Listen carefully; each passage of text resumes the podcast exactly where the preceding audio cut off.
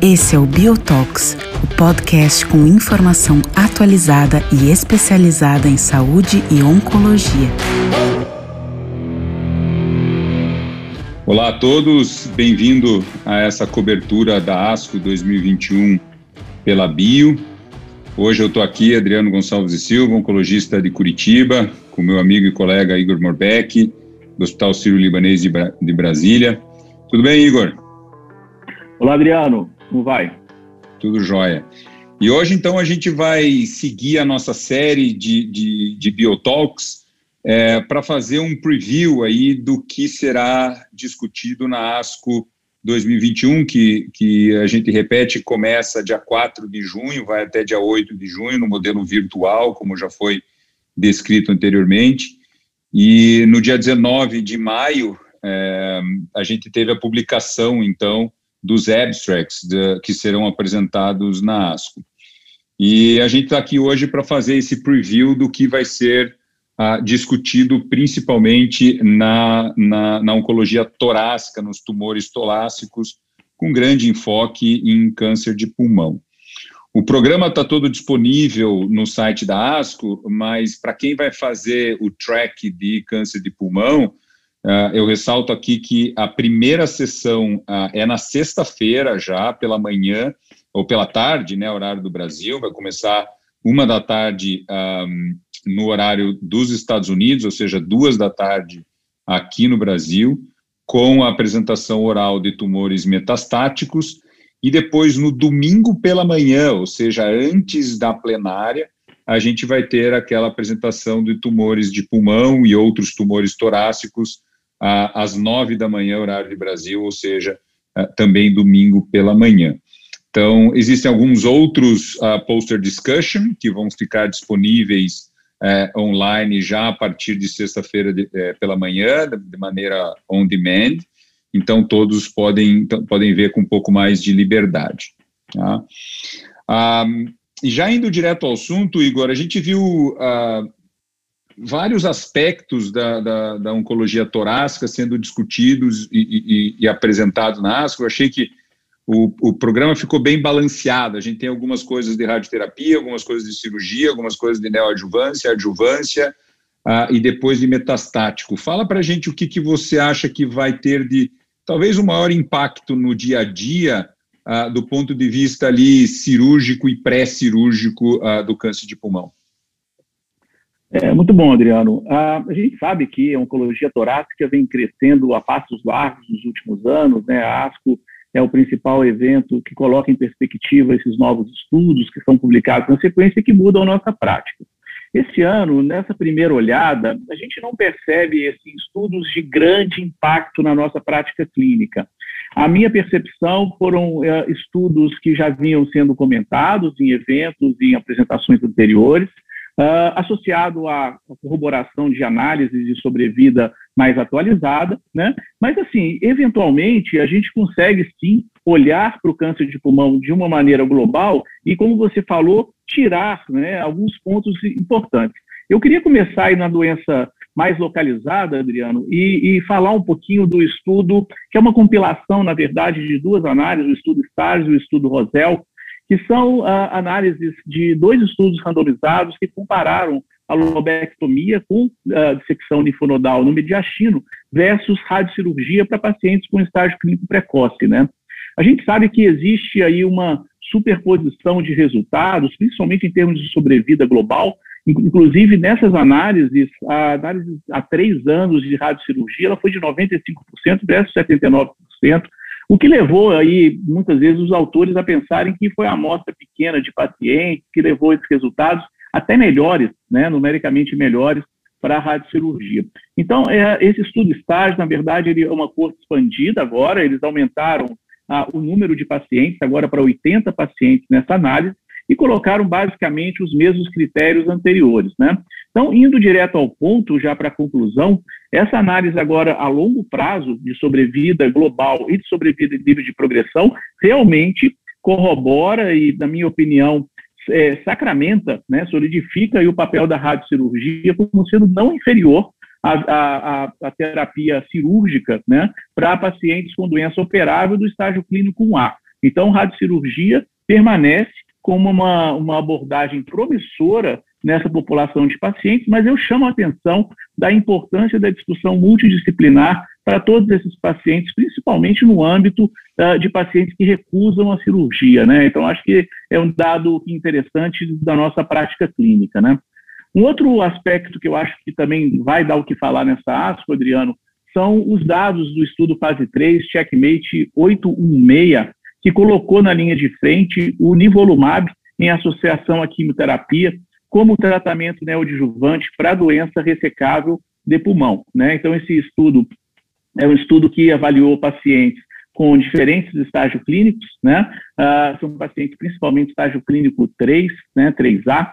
É, então, o que coloca, na verdade, uh, esse estudo como um estudo realmente factível de ser utilizado na prática clínica, tá? Uh, houve, na verdade, uma alta taxa de ressecção R0 para esses pacientes, tá? 83% deles adquiriram ressecção R0 após quimioterapia associada à imunoterapia, né? Versus 78% no, no, no braço de cirurgia. A toxicidade foi manejável, então mostra que, de fato, a quimioterapia neoadjuvante com, com nivo, né, mais quimioterapia, é, é, ela não atrapalhou a cirurgia e levou a uma resposta patológica uh, completa, mais pronunciada, favorecendo, então, a, a quimioimunoterapia. Acho que esse deve se tornar, em muito breve, o novo padrão de tratamento.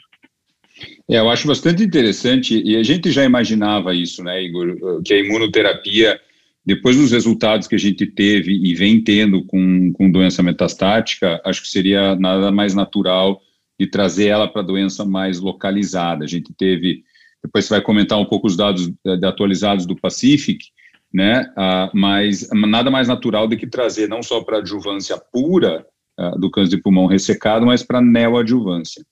A dúvida que eu tenho, e eu acho que o futuro vai, vai eh, talvez nos ajudar, é qual é o tipo de desenho que a gente precisa de estudo para realmente demonstrar que existe um benefício da neoadjuvância, vamos dizer, contra a adjuvância, e, e, quais endpoints a gente vai ter que ficar olhando, né? Será que esse endpoint que os estudos estão fazendo de Major Pathologic Response ou de resposta completa são suficientes para a gente mudar a nossa prática uh, com esse custo? Então, isso que a gente vê.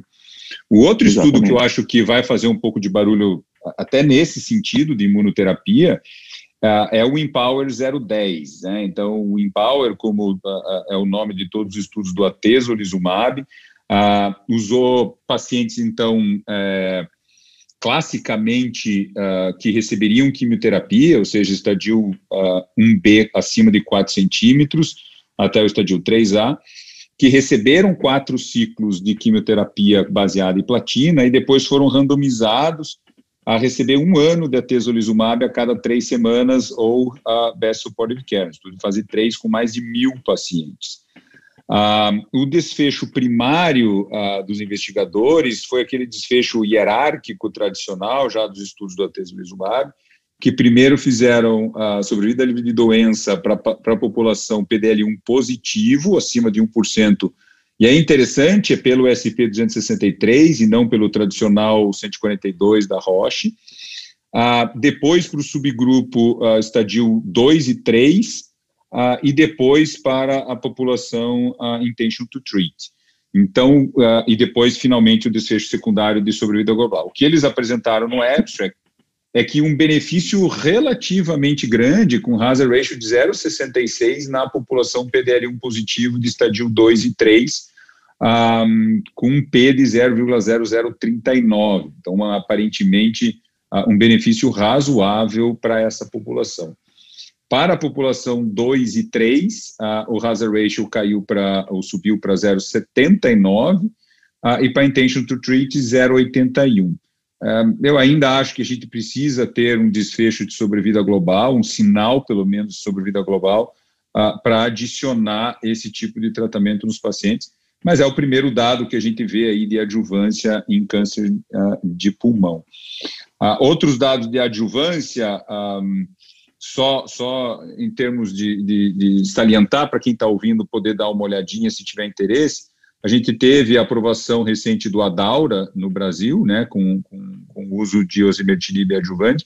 A gente teve atualização de dois estudos, ou vai ter atualização de dois estudos uh, na ASCO. Um é o Citong 1103, que usa erlotinib, a neoadjuvante depois adjuvante, e o estudo IMPACT, que usa gefitinib, Ambos estudos foram negativos para a sobrevida global, lembrando que aqui são inibidores de primeira geração e não o osimertinib, que parece ser muito mais potente, mas são na, dados e números que a gente vai ver. O que, que você pode é. falar para a gente do Pacific, então? Eu comentei um pouquinho, Igor, o que, que, você, que, que você acha que vai sair do Pacific? É, então, o Pacific, a gente sabe que, que, é um estudo robusto, um estudo que mudou nossa prática, né, que olhou exatamente para aquela população de mau prognóstico em câncer de pulmão, que é a população de estágio clínico 3 com doença irressecável. Né? Habitualmente, esse, o tratamento padrão era químico com radioterapia, nenhum papel até então para consolidação ou manutenção de tratamento, todos os estudos anteriores com químio, principalmente, foram negativos, e o estudo Pacífico foi o primeiro estudo a colocar na linha de frente a, a imunoterapia para essa população de pacientes que terminava, então, a químio com a radioterapia, né? principalmente aqueles pacientes que não progrediam. Né?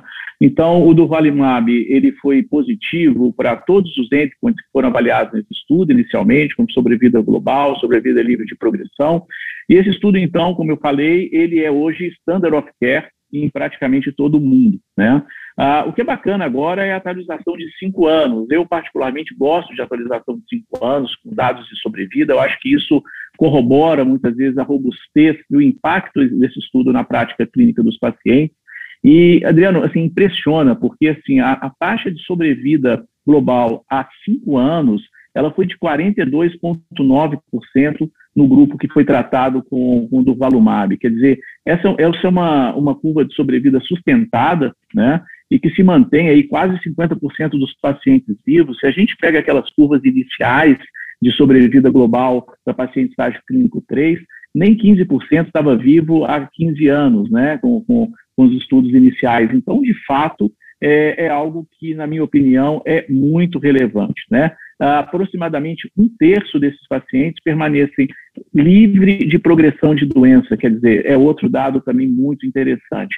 Particularmente, só dando aí uma, uma pincelada na minha prática clínica, eu, todos os pacientes que eu tratei até agora com Pacífico, exceto um, que faleceu por uma toxicidade relacionada à rádio, é, estão bem e estão sem evidência de progressão de doença, viu? Então, assim, é uma pequena amostra, mas que, na minha opinião, mostra aquilo que a, o impacto, na verdade, que a imunoterapia causou para esse subgrupo de pacientes. Né? Então, a gente mostrou aqui o papel da imunoterapia na neoadjuvância, você falou os dados muito promissores do estudo do Empower com a tesolizumab, nessa adjuvância estendida, vamos dizer assim, e agora, então, uh, com esses dados de sobrevida a cinco anos do Pacífico, mostrando que a imunoterapia ela está de maneira eficaz em todos os cenários de câncer de pulmão, né? Exatamente. É, eu, não, eu talvez não tive tanta sorte ah, nos meus pacientes de Pacific, mas eu, eu, vi pacientes que eu imaginaria que recidivariam e que concordo com vocês, estão muito bem, ah, dois anos já depois de, de, de, de ter né, feito a quimio-radioterapia, que estão relativamente bem. Vamos mudar um é. pouco o assunto, uh, vamos inverter a mesa completamente, vamos para a doença metastática uh, e talvez até terapias-alvo, né? Câncer de pulmão teve essa grande reviravolta, hoje é, a gente diz que câncer de pulmão são, são várias doenças raras, com alterações genéticas, algumas mais comuns e outras muito raras. Tem dois estudos, Igor, que, que, que eu acho que a gente tem que comentar que são muito interessantes uh, do ponto de vista de prática clínica mesmo, né? Teve um estudo do, uma análise da US Oncology vendo a incidência de pacientes que fizeram teste genético em câncer de pulmão. Então, é, o NCCN, todos os guidelines da ASCO, até os, né, os nacionais nossos aqui recomendam fazer o teste. Hoje a gente tem a facilidade é, na prática clínica no Brasil de fazer foundation para todos os pacientes, mas a gente sabe que nem todos uhum. os pacientes recebem. E nos Estados Unidos, o que surpreendeu é que menos de 50% dos pacientes recebem mais do que um teste genético, né? mais do que eventualmente EGFR. Uh, isso me é uma grande surpresa para mim. Eu achei muita surpresa nos, nos Estados Unidos, onde obviamente tudo está muito mais disponível, uh, a gente não ter todo esse número. Uh, e um outro estudo até fala da, dessa desigualdade racial, que eu acho que até a gente poderia aplicar aqui no Brasil com uma desigualdade social, né? Então, eu imagino que hoje aqui os meus pacientes é, da prática privada, 100% recebem um foundation. Ah, mas é o desafio de que nem 10% dos pacientes do, do, da saúde pública recebem esse tipo de teste. Eu acho que isso é uma coisa que a gente precisa urgentemente ah, corrigir. Em termos de dados mesmo, acho que ah, talvez um, um ponto que eu acho que vai ser a grande reviravolta dos próximos um, dois anos é o tratamento dos pacientes com a mutação de EGFR que são resistentes ao osimertinib. Acho que essa é a próxima leva de drogas, uma próxima leva de aprovação. A gente vai ter dois estudos interessantes.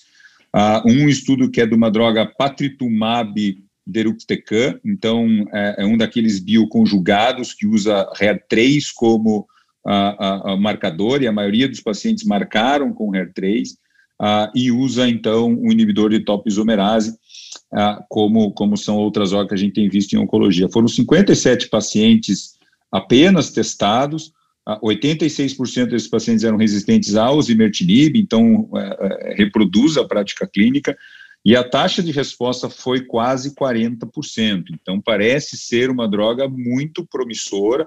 Ah, eu imagino que os próximos passos seja randomizar essa droga com quimioterapia, mas me parece ser uma boa uma boa alternativa uh, sem a necessidade de um biomarcador, até porque todos, nesse estudo, todos os pacientes coraram com HER3. Um, controle de doença 72%, PFS 8 meses, então relativamente uh, interessante. E a outra é a combinação do amivantamab com lasertinib, um, a gente sabe que são inibidores que estão para ser aprovados no Brasil, um, foram 45 pacientes que relapsaram pós-osimertinib e que ainda não tinham feito quimioterapia, e a taxa de resposta foi também na mesma casa, cerca de 36%, uh, ah, e eles vão apresentar na ASCO uh, os biomarcadores de EGFR e de MET também, porque são drogas que agem tanto no EGFR quanto uh, no MET. E uma outra droga nova ali, um, que é o DZD 9008, que é para inserção do exon 20, que eu acho que é a próxima mutação rara aí que a gente vai ver. A gente tem várias drogas ah, mostrando taxas de resposta em torno de 50% um, que vem. Eles vão apresentar os dados atualizados do Code Break, né, Igor? Uh, que eu acho que é a próxima, também é a próxima aprovada no Brasil já, né?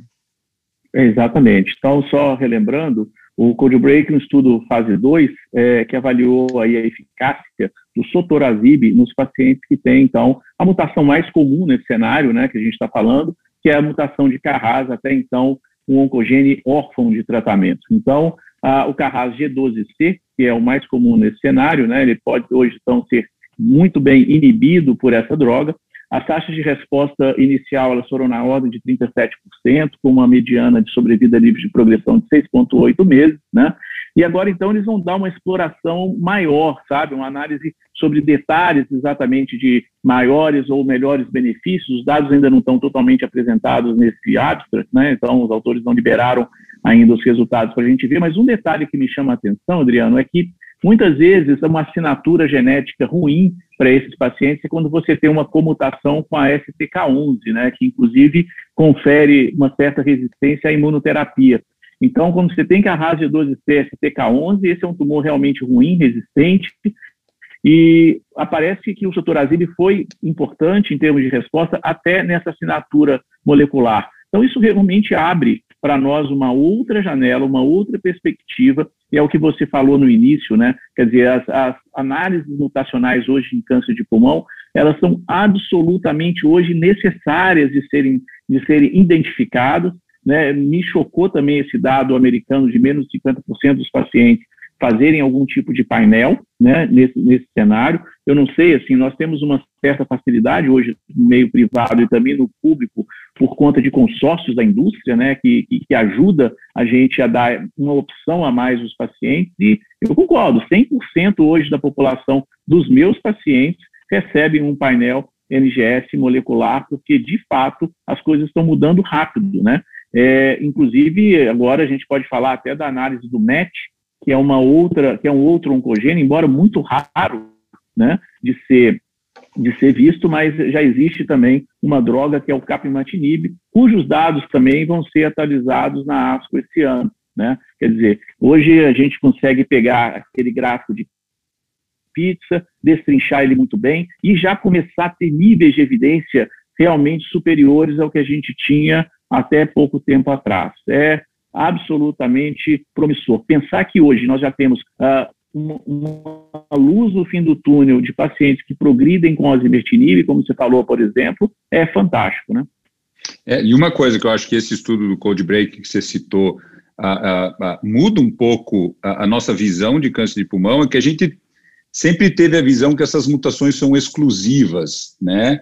Ah, uhum. e, e, e, talvez no o, o, caso das mutações de RAS, ah, existe uma importância maior dessas comutações. Então, isso são coisas que a gente vai aprendendo, né? Tem essa questão do STK11, me parece pelos dados que ele é apresentado do Code Break, a mutação do KEEP1 também é uma mutação deletéria Exato. para o uso do sotoracib. Então, acho que são coisas que a gente, aos poucos, vai aprendendo e talvez valoriza os testes mais de painel ampliado, né? E de não você fazer um teste focal só para descobrir a mutação do RAS, mas talvez você tenha que saber as outras comutações ah, que, é vão, que vão aparecer ah, nos tumores. Só, Igor, acho que é mais ou menos isso. Você tem mais alguma coisa que você. Que não, você na verdade, só exemplificando só a, a, a, robustez da resposta dessas drogas, o capmatinib, por exemplo, na população com o MET exon 14 mutado, a resposta foi de 65%, uma mediana de sobrevida de 20 meses numa das cortes analisadas. Então, de fato, é um cenário muito diferente né, de você só oferecer quimioterapia de primeira, de segunda linha, é, de fato, a, a, o resultado clínico é muito significativo de uma maneira geral. Exatamente, a gente tem que ter essa droga logo no Brasil, ela tem previsão de ser aprovada. Hoje a gente é, usa crisotinib para esses pacientes com mutação a, do MET, mas os uhum. dados do crisotinib são bastante inferiores, né? As taxas de resposta são em torno Exato. de 40%. Então, parece que o capmatinib e esses nova, nova geração de inibidores de MET são, são, são, são relativamente melhores. É, mas, mas eu acho Igor, que era isso, Adriano. Acho que era isso. Algum, alguma uma outra atualização, Checkmate 9LA, que eu deixo para quem tiver curiosidade de dar uma olhada. Dados do FDA de imuno-oncologia junto com quimioterapia nos pacientes entre 1 e 49. Ah, mas isso eu deixo para quem tiver maior interesse dar uma olhada também no poster discussion. Igor, brigadão, um grande abraço. Até a próxima. E do dia 4 ao dia 8, todo mundo internado em casa, assistindo. Separar aquele tempinho para assistir a ASCO. Ah, e deixar mais um ano, né? Você está me devendo dois anos de cerveja ah, lá em Chicago, viu? Combinado. Vou pagar com prazer em breve, viu? Grande abraço. Um abraço a todos. Até a próxima.